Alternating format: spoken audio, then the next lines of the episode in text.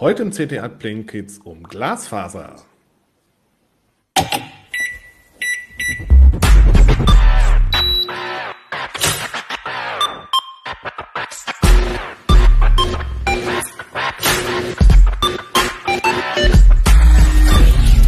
CT Uplink. Der heutige Uplink hat auch wieder einen Sponsor und zwar Blinkist. Blinkist äh, bringt euch die Kernaussagen von über 3000 Sachbüchern auf euer Smartphone.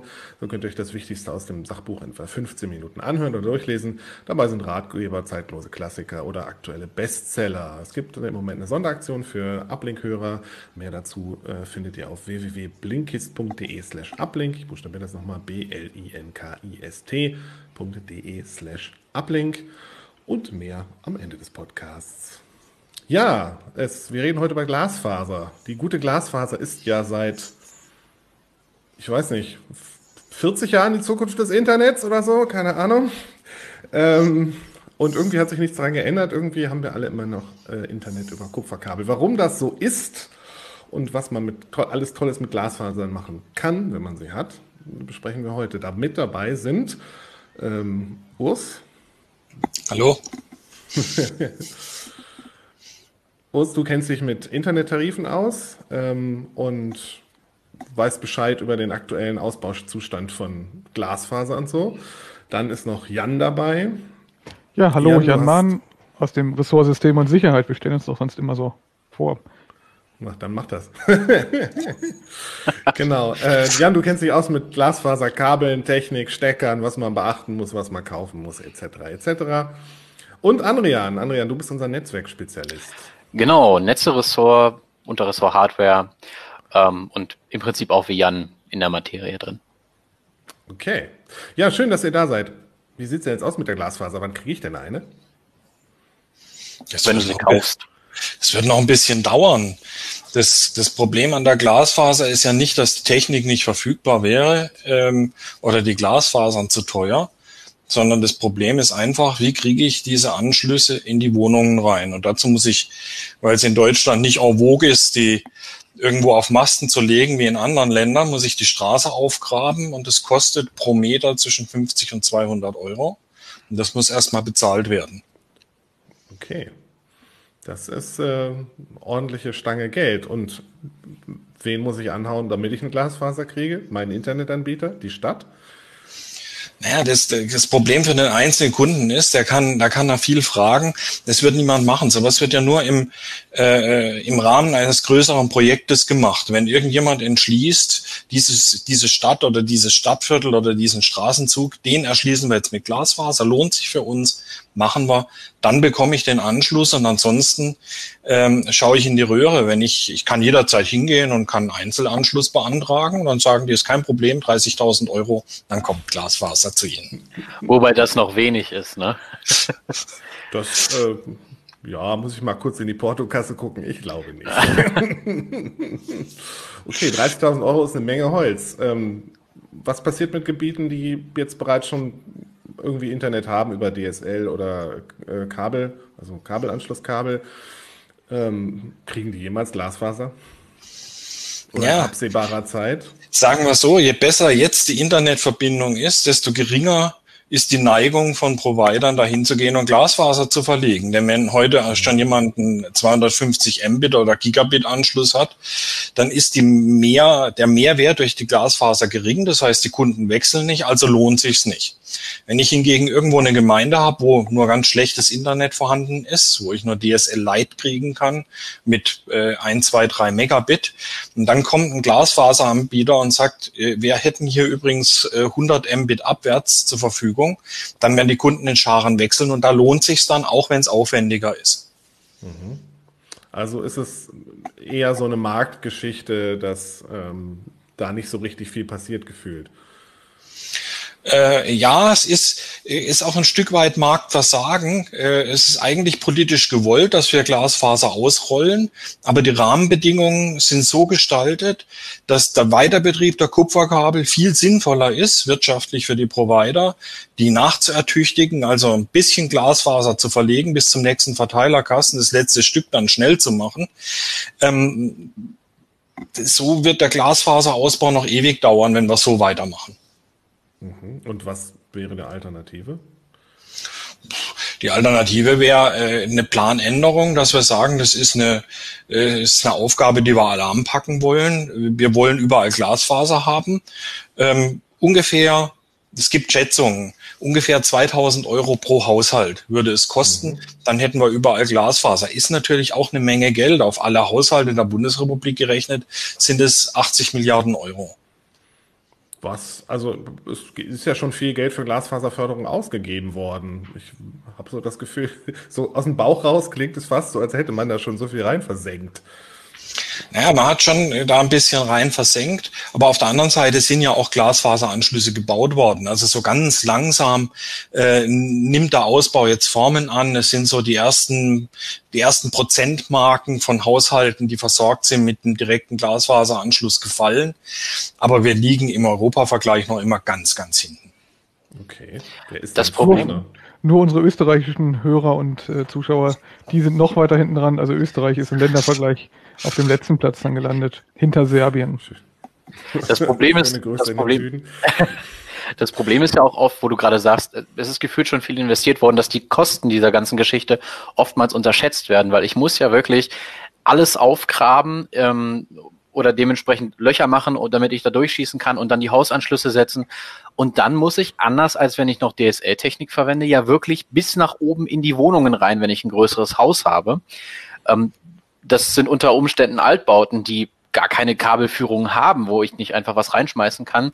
Das heißt, da kommt da noch mal ein Elektriker dazu, der, der am Ende Glasfasern da durchlegt, Kabelkanäle setzt und so weiter. Das summiert sich. Das ist teuer. Ja, deswegen gehen ja auch äh, äh Mnet und NetCologne hin, wenn sie große, Miets, äh, große Mietshäuser versorgen und verlegen im Haus gar keine Glasfaser, die kommt nur in den Keller. Und dann wird das aller, allerletzte Stückchen vom Keller in die Wohnung immer noch mit dem Telefonkabel gebrückt, damit G-Fast und darüber kann ich zwei Gigabit machen. Das wäre ja erstmal akzeptabel von der Geschwindigkeit. Kriege ich da auch symmetrische 2 Gigabit drüber oder bin ich dann wieder bei so Tarifen wie äh, 1 Gigabit Downstream und 10 Megabit Upstream? Genau das, leider. Toll. Ja, also das ist halt immer eine Frage. Man hat diese 2 Gigabit äh, akkumuliert und kann sich dann aussuchen, wie groß dieses Spektrum ist. Ähm, das heißt, das ist eine Konfigurationsgeschichte, wie man das am Ende dann tut. Und der Uplink an sich muss natürlich auch da sein, ne? aber das ist in der Regel ja mit Glasfaser kein Problem. Es ist nur eine Frage der Infrastruktur des Anbieters dahinter, ob die das dann ab kann. Okay, und ähm, ich meine, langfristig gedacht habe ich so, äh, äh, ähm, also langfristig gedacht scheint es mir so, als hätte man mal vor 100 Jahren Telefonleitung gelegt und äh, profitiert jetzt seit 80 Jahren davon, äh, dass die Dinge abbezahlt sind und ähm, spekuliert auf nochmal 80 Jahre, keine Ahnung. Ähm, wie lange hält sich denn so ein Glasfaseranschluss? Also die, die Kabel in der Erde äh, halten relativ lang. Ähm, was die Kupferkabel angeht, volkswirtschaftlich ist es gar nicht so verkehrt zu sagen, wir kommen mit den Kupferkabeln gut hin im Moment. Äh, die liefern per VDSL, äh, per Vectoring 250 Mbit ins Haus. Wenn ich ein äh, TV-Kabel liegen habe, da geht ein Gigabit drüber. Gut, der Upstream ist jetzt nicht ganz so berauschend, da hakt es dann ein bisschen. Aber äh, reicht eigentlich für alles, was im Moment an Diensten da ist. Selbst wenn ich mir sowas anschaue wie diese äh, Streaming-Dienste äh, Google Stadia, ähm, da kann ich mit, mit 30, 35 Mbit im Downstream alles machen. Und es gibt keinen Dienst, der mehr Downstream erfordert. Warum soll ich den Kunden da einen sündhaft teuren Glasfaseranschluss legen, wenn sie im Moment noch nicht brauchen? Das ist so die Denke dahinter. Problematisch wird es immer dann, wenn ich ein Unternehmen habe zum Beispiel und ähm, mit mehrere Mitarbeiter versorgen möchte. Schon ab 20 Mitarbeiter wird es dann ja doch arg eng, wenn ich nur eine 50 Mbit-Leitung habe und die irgendwie im Internet arbeiten. Architekturbüros vielleicht die große Mengen CAD hin und her schieben wollen. Da hört es dann schon auf mit dem Spaß und da ist es dann vielleicht auch volkswirtschaftlich nicht mehr so sinnvoll zu sagen, wir reiten das jetzt so lange, wie es noch geht. Naja, es sind auch schon zahntechnische Labore zum Beispiel, die ständig äh, irgendwelche äh, Daten übermittelt kriegen. Die leben damit, die kriegen täglich Unmengen Daten, äh, müssen die verarbeiten, äh, fertigen dann da Zahnprothesen und ähnliches.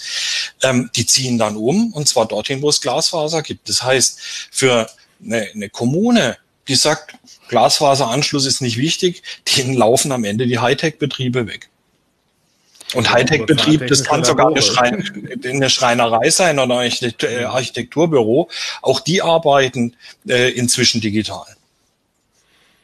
Ähm, also ich meine, diese ähm, solche Unternehmen sind auf sowas angewiesen, aber selbst in der aktuellen Situation, wenn ich Homeoffice mache und auf dem Land wohne, gucke ich ganz schnell in die Röhre mit äh, schnellem Internet in Deutschland. Ich habe so den Eindruck, ich würde mal schätzen, 80 Prozent der Leute kommen nicht über 50 Megabit in Deutschland.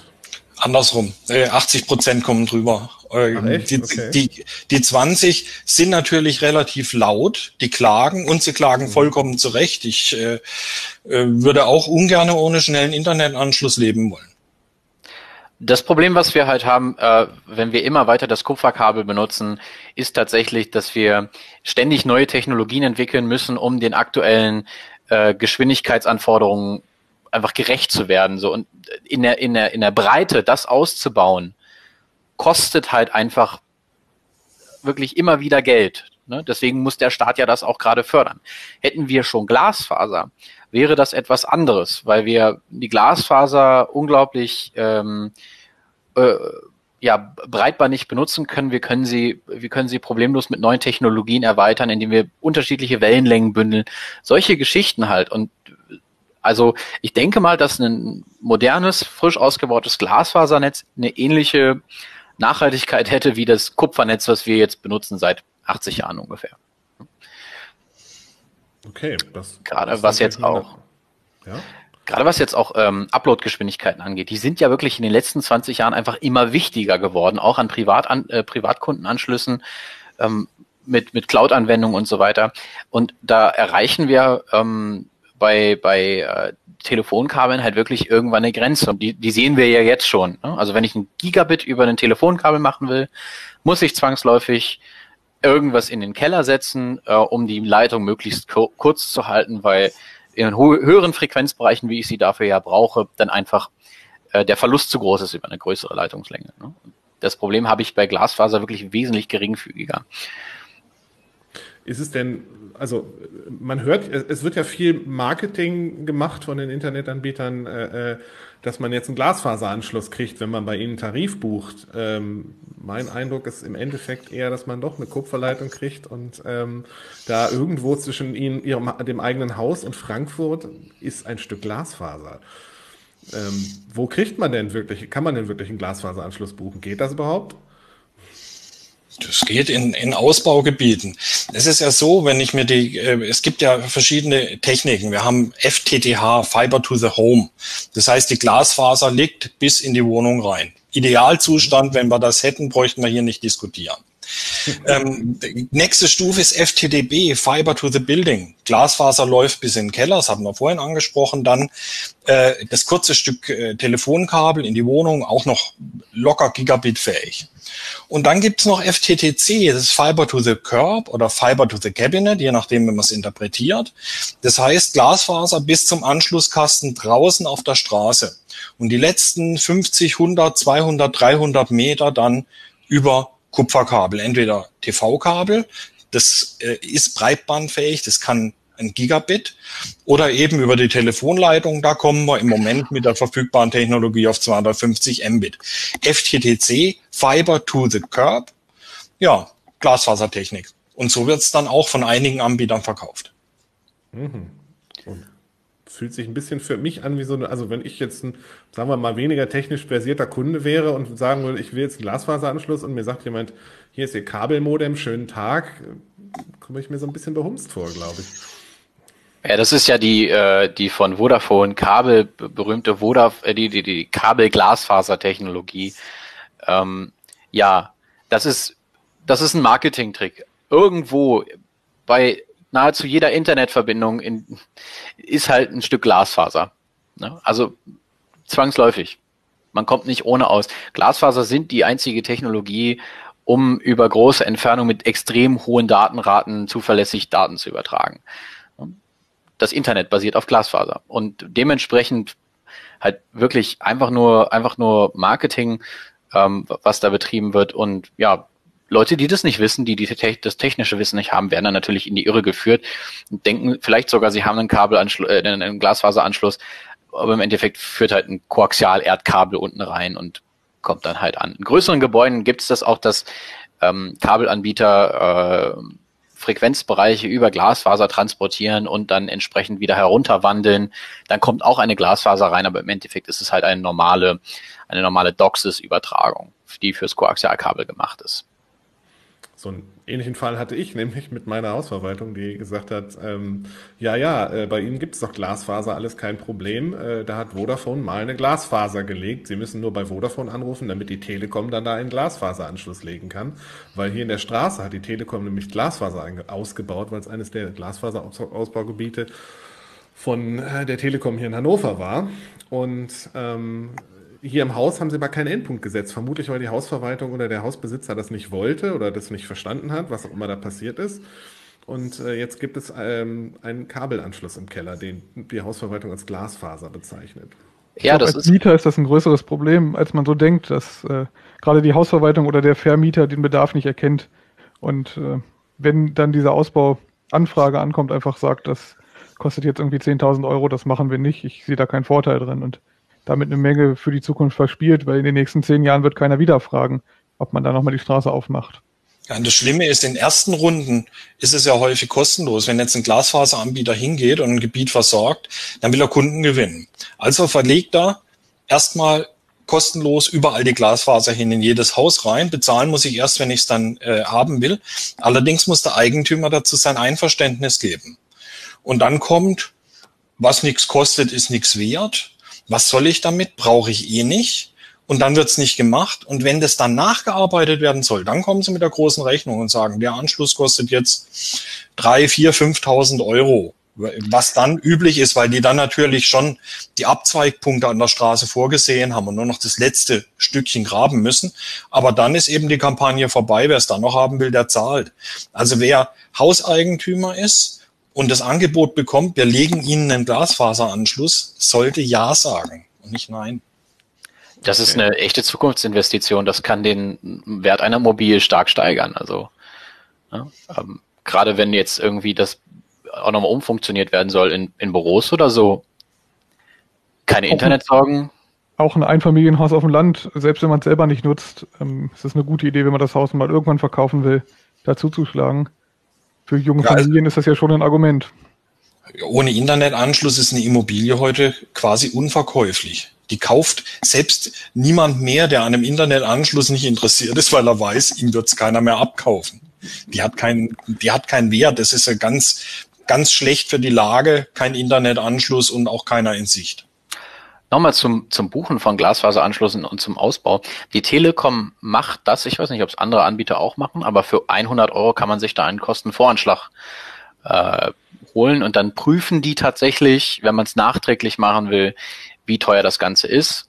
Je nachdem, wo man wohnt, sollte man allerdings, sollte man sich allerdings darauf vorbereiten, dass man beim Anblick des Kostenvoranschlags dann anfängt zu heulen. Also weil ähm, ich glaube, der krasseste Fall, der ähm, mal durch die Medien ging, war Oder Brück im Harz, wo die Telekom einen Kostenvoranschlag über 1,3 Millionen Euro geschickt hatte.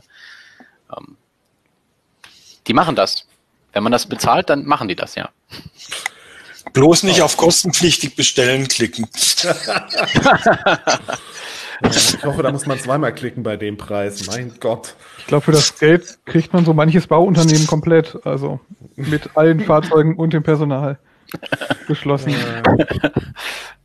Was wir auch beobachtet haben, ist auch, also man sollte als Kunde eben darauf achten, dass FTTH oder FTTB auf dem Produkt steht, wenn man wirklich ein Glasfaserprodukt haben möchte. Aber es gibt auch da noch unterschiedliche Techniken, die die Anbieter einsetzen können. Also nicht jedes FTTH-Produkt ist äh, komplett identisch und man kriegt genau das Gleiche dafür. Ja, es gibt da zwei Techniken. Urs kann da, glaube ich, ein bisschen was zu erzählen. Ja, es gibt äh, Passive Optical Network, PON oder äh, oft GPON, Gigabit Passive Optical Network. Ähm, das ist, was die Telekom verlegt. Da wird quasi ein mm, Signal geteilt äh, auf, auf mehrere Nutzer. Das ist also ein Shared Medium. Und dann gibt es Active Optical Network. Da habe ich eine Punkt-zu-Punkt-Verbindung. Das heißt, jeder hat einen eigenen Port. Das macht natürlich schon nochmal einen Unterschied, ob ich äh, 2,5 Gigabit Gesamtbandbreite habe durch 32 Nutzer oder ob die 2,5 Gigabit auf der Leitung mir exklusiv zur Verfügung stehen. Andererseits sind die 2,5 Gigabit natürlich auch wieder nur eine Momentaufnahme und irgendwann mal sind es 10, 40, 100 oder noch mehr Gigabit, was da drüber läuft über die gleiche Verbindung. Mhm. Aber die beiden haben auch ganz unterschiedliche Ausbaustrategien. Also die, die, die Tiefbauarbeiten sind dann auch unterschiedlich. Alle, die diese äh, Active-Komponenten einbauen müssen, die bauen dann so äh, Garagen irgendwo in den Ausbaustädten auf, um die Glasfaserpunkte zusammenzuführen. Also die ja, sieht man dann auch. Das, was früher die Vermittlungsstelle war. Und äh, bei, bei GPON spare ich mir natürlich sehr, sehr viele Ports. Das heißt, ich kann sehr viel kompakter bauen. Es wird dann auch billiger von den aktiven Komponenten her. Aber das ist eine Struktursache. Ich kann das nicht nachher mal eben umstellen. Wenn ich es mal so verbuddelt habe, dann ist es so, wie es ist. Okay. Ähm, und wie kann ich das identifizieren? Sehe ich das dann im Kostenvoranschlag oder im Vertrag, äh, äh, was für eine Technik da verwendet wird, oder muss ich nachfragen? Gute Frage. Ähm, also äh, normalerweise er erkennt man das, also normalerweise verrät einem der Anbieter das vorher. Äh, man erkennt es aber auch oft an den Komponenten, die verwendet werden. Äh, wenn ich da äh, sehr dedizierte GPON-Hardware habe. Das finde ich normalerweise in den Datenblättern. Ich kriege das vorher raus. Ähm, ja, also das ist normalerweise nicht so das große Thema für äh, beide Komponenten, also für beide Hardware, äh, für, für, beide Übertragungsvarianten gibt es entsprechende Hardware zu haben. Ähm, normalerweise verlegt der äh, Glasfaseranbieter gleich mehrere Glasfasern bei mir unten in den Keller hinein. Ähm, eben damit auch eine Sicherheit besteht, aber je nachdem, ob das dann AON ist oder GPON und äh, je nachdem, welche Variante von AON, habe ich dann eine oder, oder zwei Glasfasern, die bei mir am Modem angeschlossen werden. Und daran ist es eigentlich dann schon zu erkennen. Okay, und wenn das jetzt so ein Shared Medium ist, ähm, habe ich dann ähnliche Probleme wie viele Leute bei äh, Kabelanschlüssen, die dann sagen, oh, ab 18 Uhr, 19 Uhr ist dann nur noch Griechen außer Leitung zu kriegen? Also da haben wir bei dem, es gibt immer einen sogenannten Überbuchungsgrad. Kein Anbieter ist in der Lage, alle Endkundenanschlüsse gleichzeitig mit der maximalen Down- und Upstream-Datenrate zu beschicken. Es geht einfach nicht. Ähm, die sind also alle überbucht, ähm, aber unterschiedlich stark. Also auch DSL-Anschlüsse, die gehen, die laufen irgendwo zusammen auf eine Bündelleitung, auf eine Glasfaseranschluss. Und der Glasfaseranschluss hat weniger Kapazität als alle Einzelanschlüsse zusammen. Und der Überbuchungsgrad bei GPON ist eigentlich ziemlich überschaubar. Der ist eher äh, branchentypisch gering, vergleichbar ungefähr wahrscheinlich mit, äh, mit äh, VDSL. Okay. Das Korrigiert ja. mich, wenn es nicht stimmt. ähm, wechseln wir mal ein bisschen den Standort. Wie sieht es denn aus mit Glasfaser im Haus. Also wenn ich jetzt äh, sage, okay, hm, Kupferkabel klingt ja nicht mehr so sexy und ich habe jetzt irgendwie jetzt meine Netzwerkinfrastruktur in meinem Einfamilienhaus oder Mehrfamilienhaus oder meiner Wohnung umstellen, ist Glasfaser dann eine Alternative oder sollte ich doch lieber äh, auf NBase-T gehen? Glasfaser im Heim oder auch im Unternehmenseinsatz ist kein hundertprozentiger Ersatz für Kupfer. Also es macht absolut keinen Sinn, jetzt alle Kupferkabel rauszureißen die noch funktionieren und durch Glasfaser zu ersetzen und in jeden Schreibtisch, also Fiber to the Desk, ein Glasfaserkabel zu legen. Dafür gibt es aktuell noch keine Anwendung. Das Glasfaser ist immer dann sinnvoll oder die Kabel sind immer dann sinnvoll, wenn ich lange, längere Distanzen überbrücken möchte, wenn ich mehrere Etagen miteinander vernetzen möchte oder zum Beispiel auch Gebäude. Das kann zu Hause sein, wenn ich Glasfaser in die Garage oder in den Keller oder in den äh, Schuppen am Ende des Gartens legen möchte, weil ich da unbedingt WLAN haben möchte dann bin ich ganz gut beraten, Glasfaserkabel zu nehmen und kein Kupferkabel. Bei Kupferkabel ist die Leitungslänge, die spezifiziert ist, ist 90 Meter plus die Patchkabel auf beiden Enden. Also eine Installationsstrecke sollte 90 Meter nicht überschreiten, damit ich da zum Beispiel noch ein Gigabit drüber kriege. Bei Glasfaser habe ich solche Probleme nicht. 90 Meter sind eine lächerliche Distanz. Die kleinsten Standards, so ein Multimode-Standard, fängt schon irgendwie bei 250 Meter an und Single-Mode-Standards gehen dann hoch bis 70 Kilometer, 120 Kilometer. Das sind dann Distanzen, die ich zu Hause nur ganz selten überbrücken muss, nur in absoluten Ausnahmefällen. Ähm, also da habe ich überhaupt keine Distanzprobleme und ich kann es immer dann einsetzen, wenn ich solche Probleme habe, also zum Beispiel eine Netzwerkunterverteilung in den Keller bringen muss oder als Admin in einer Firma ein weiteres Gebäude anschließen muss. Ein weiterer Vorteil ist, dass so ein Glasfaserkabel ein ziemlich guter elektrischer Isolator ist. Da fließt garantiert kein Strom drüber, solange ich darauf achte, dass in dem Kabel kein Metall verbaut ist. Das beschreiben wir auch mit in den Artikeln im Heft. Ist, äh, man muss eben darauf achten, dass da keine Metallbewehrung in dem Kabel drin ist. Dann habe ich einen sehr guten elektrischen Leiter und damit spare ich mir eine ganze Menge Probleme. Isolator. Isolator, es ist ein perfekter Isolator, es ist definitiv kein Leiter. Entschuldigung. Ähm, damit spare ich mir so ein paar Probleme. Das eine Problem ist Potentialausgleich. Wenn ich in ein anderes Gebäude ein Kabel lege, dann hat dieses Potenzial, dieses Gebäude ein anderes elektrisches Potenzial und über mein Kupferkabel würden einige Volt Spannung fließen. Im schlimmsten Fall sind das auch ein paar mehr und das Kabel wird warm oder ich darf da nicht mehr anfassen an der Ummantelung oder ich muss teure Schutzeinrichtungen da einrichten. Das Problem habe ich nicht, wenn ich ein Nebengebäude mit Glas anbinde. Da, wie gesagt, fließt definitiv nichts drüber. Was muss ich denn so in die Hand nehmen, wenn ich jetzt sage, ich muss irgendwie Nebengebäude und zwei Etagen miteinander äh, äh, verglasfasern, damit die äh, miteinander kommunizieren können? Bin ich dann gleich wieder bei ein paar tausend Euro? Für ein Gebäude muss man erstmal einen, einen Spaten in die Hand nehmen, um das Kabel zu vergraben. Das ist eben Tiefbauarbeit, das kostet Geld. Also wenn, es, wenn man es als Unternehmen macht, dann kostet das natürlich Geld. Das muss ein Tiefbauunternehmen irgendwie ein Rohr verlegen. Im besten Fall gibt es irgendwie schon ein Leerrohr, wo ich das mit durchschieben kann. Das ist auch meistens das teuerste, also die Installation selber. Ein Meter Glasfaserkabel, Verlegekabel, das heißt, das Kabel ist noch äh, dagegen geschützt, dass es äh, Knicke und Stöße und sowas aushält. Und Nagetiere, wie gesagt, man, man braucht einen nicht metallischen Nagetierschutz. Das ist definitiv ein Problem. Äh, gerade wenn man das in Kassettendecken, also so Zwischendecken in Unternehmen einzieht, ist das ein Problem. Es muss nagetiergeschützt sein. Sonst kommen nämlich irgendwann Tiere und dann hat man einen kleinen Ausfall. Ähm, dann ist man aber nicht unbedingt teurer als mit einem Meter Kupferkabel. Also da ist man mit unter einem Euro pro Meter 70 Cent für so ein zwölfadriges oder zwölffaseriges Glasfaserkabel ist man da ganz gut dabei. Ein etwas stärker bewährtes Außenkabel ist dann ein bisschen teurer, aber insgesamt ist Kupferkabel auch nicht billig. So, also wenn man mit einem groben Euro pro Meter rechnet, dann kommt man ganz gut hin. Und wenn man das zu Hause macht, da haben wir uns ein paar Dinge angeschaut, wenn man das zu Hause macht, dann sollte man vorkonfektionierte Kabel kaufen, bei denen die Stecker auf den Enden schon drauf sind. Und kein Verlegekabel von der Rolle. Da braucht man nämlich jemanden, der auf die Enden dann einen Stecker drauf bringt. Also einen Pigtail anspleist oder einen Stecker installiert. Und das sind beides Dinge, da hat man das Werkzeug nicht immer zu Hause für liegen. Das ist dann eben ein bisschen teurer. Haben nur die wenigsten zu Hause. okay. Was, wie teuer ist denn so ein Werkzeug? Kann ich sowas mal eben irgendwie beim Online-Händler bestellen? Also, die eine der beiden Techniken ist das Spleißen. Das ist auch das, was die Telekommunikationsunternehmen machen oder das, was ich machen würde, wenn ich in einem Schaltschrank äh, oder einem Netzwerkschrank eine Installation mache und die sauber in so einem Patchfeld rausführen möchte, dann spleiße ich da sogenannte Pigtails auf. Das sind so kurze Strippen mit dem Stecker dran. Und so ein Spleißgerät fängt an, interessant zu werden, neu bei 15.000 Euro und geht dann irgendwie hoch bis 40.000 vielleicht. Plus ein Messgerät ja. so im gleichen Preisbereich.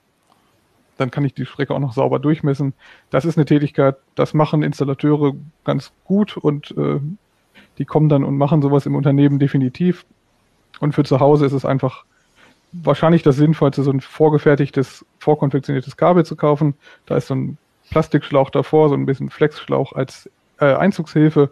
Dann ist es ein bisschen dicker und ein bisschen starrer, muss ich ein bisschen dickere Löcher bohren und darf das nicht so mit ganz viel Gewalt durch die Löcher ziehen.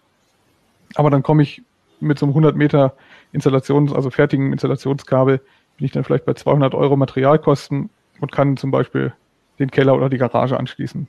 Das okay, ich nehme das dann schon. Gabel. Und die aktiven Komponenten, sind die, sind die äh, günstig? Weil ich meine, so ein, so ein, so ein Switch für äh, Kupfer kostet irgendwie 15 Euro. Äh, was kostet sowas für Glasfaser? Ein bisschen teurer ist es da schon. Ich muss überlegen, ob ich einen Switch haben möchte oder ob ich einen sogenannten Medienkonverter kaufe. Vielleicht hat Andi da mehr Preise im Kopf. Ja, also ähm, ein Medienkonverter-Set kann ich heute für, für 50 bis, bis, bis 100 Euro ungefähr kriegen, ähm, wenn ich etwas Einfaches habe, was Gigabit kann. Das ist nicht mehr so das Problem. Die aktiven Komponenten sind nicht mehr so teuer. Auch äh, Switches mit äh, integriertem SFP-Slot, wo ich dann ein Modul einstecken kann, ne, ähm, kostet heute nicht mehr die Welt. Also da komme ich durchaus für unter 100 Euro pro Switch weg.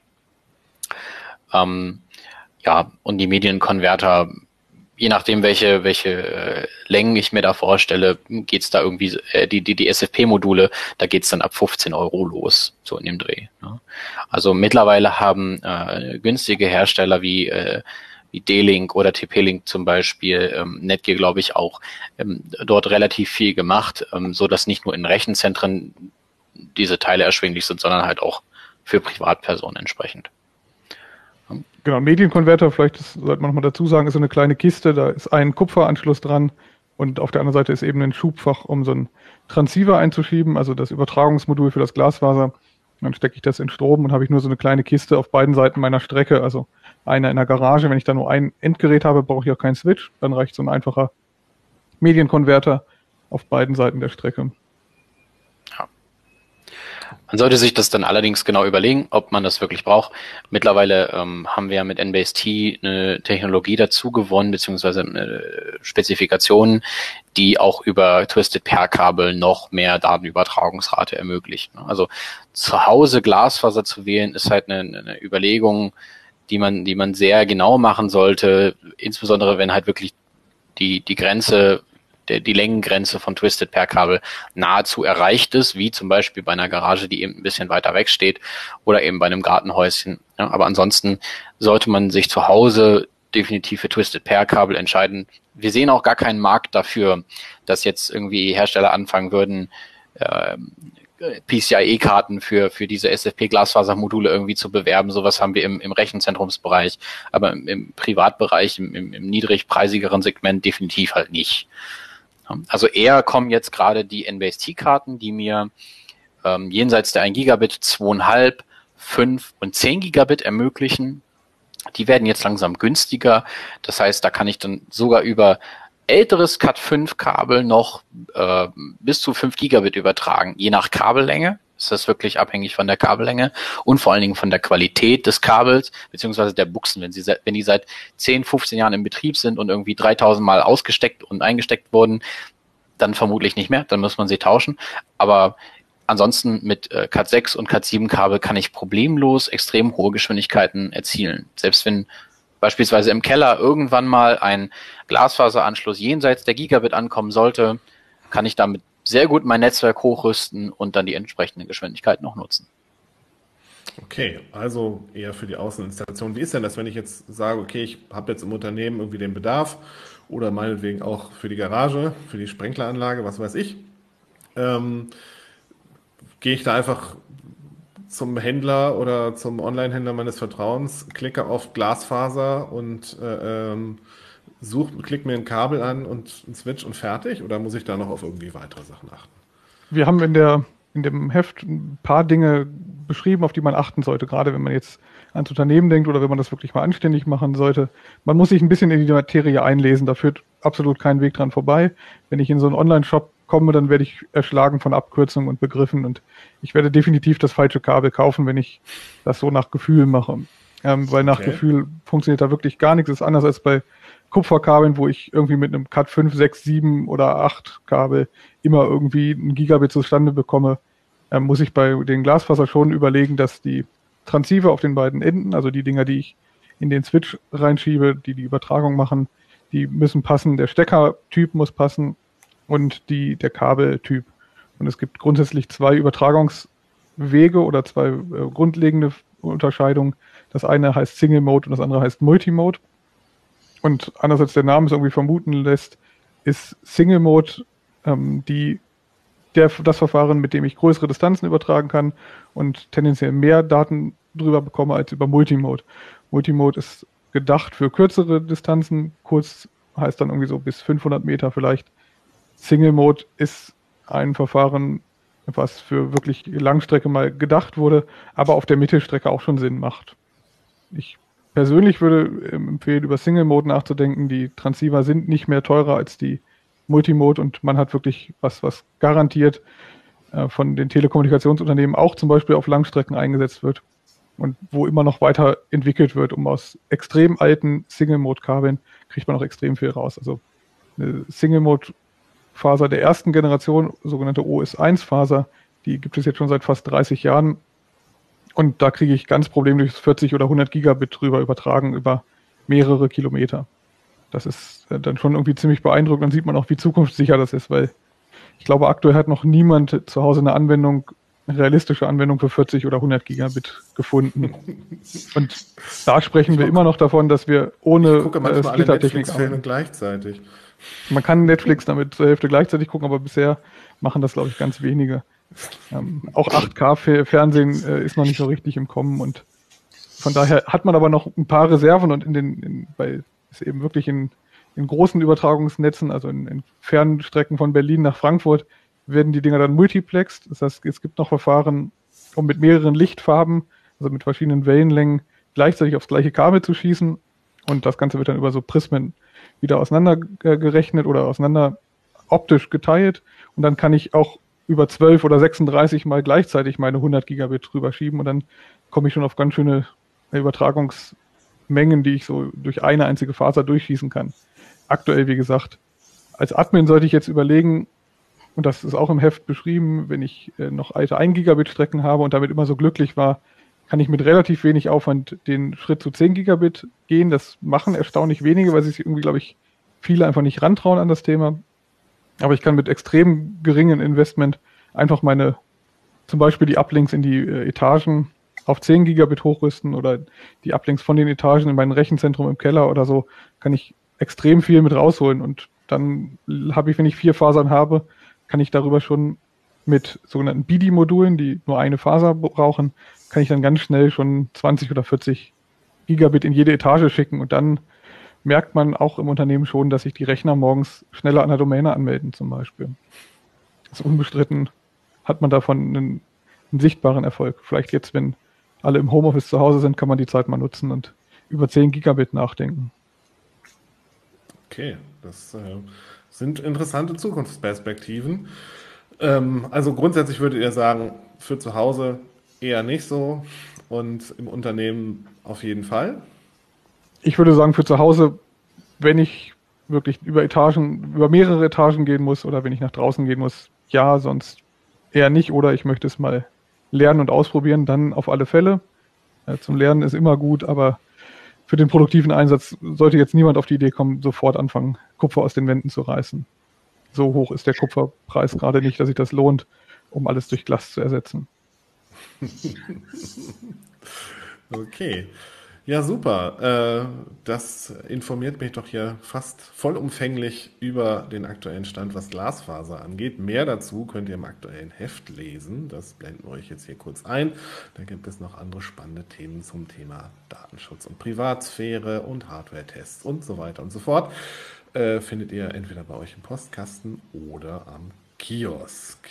Ja, unser Uplink hat auch wieder einen Sponsor und zwar Blinkist. Blinkist ist ein Online-Dienst, bei dem ihr euch Sachbücher und Ratgeber und Klassiker innerhalb von 15 Minuten anhören oder durchlesen könnt, auf eurem Smartphone zum Beispiel. Ähm, Blinkist gibt es auf Deutsch und Englisch und ihr bekommt im Moment einen 25% Rabatt auf das Jahresabo von Blinkist Premium. Das könnt ihr sieben Tage lang vorher testen. Dafür müsst ihr nur auf www.blinkist.de slash uplink gehen. Ich buchstabiere das nochmal www.blinkist.de slash uplink. Genau, schaut da mal drauf, dann äh, könnt ihr euch informieren, was es bei Blinkist so gibt an Angeboten. Wenn es euch interessiert, probiert es doch einfach mal aus. Vielleicht gefällt es euch. Ja, schön, dass ihr da wart. Ähm, schön, dass ihr so viele spannende Dinge über Glasfaser erzählt habt. Ich weiß jetzt, was ich gleich mache. Mich über ein Kupferkabel freuen und froh sein, dass ich einen Internetanschluss habe. Auch wenn es kein Glasfaser ist. Naja, aber vielleicht in 10 Jahren, 15, 20, keine Ahnung. Schauen wir mal. Ja, wir werden es noch erleben. Meinst du, ja? Ich bin älter ah. als Jan, das weißt du, ne? Also wir sind, wir sind mittlerweile äh, auch schon in, in, in, in Forschung die in Richtung äh, 10 Gigabit über die Doppelader gehen. Ich mhm. würde mich nicht zu früh freuen. Na gut. Ich würde mich wirklich nicht zu früh freuen. mit, mit, diesem, mit dieser deprimierenden Aussicht entlassen wir euch. Tschüss. Tschüss.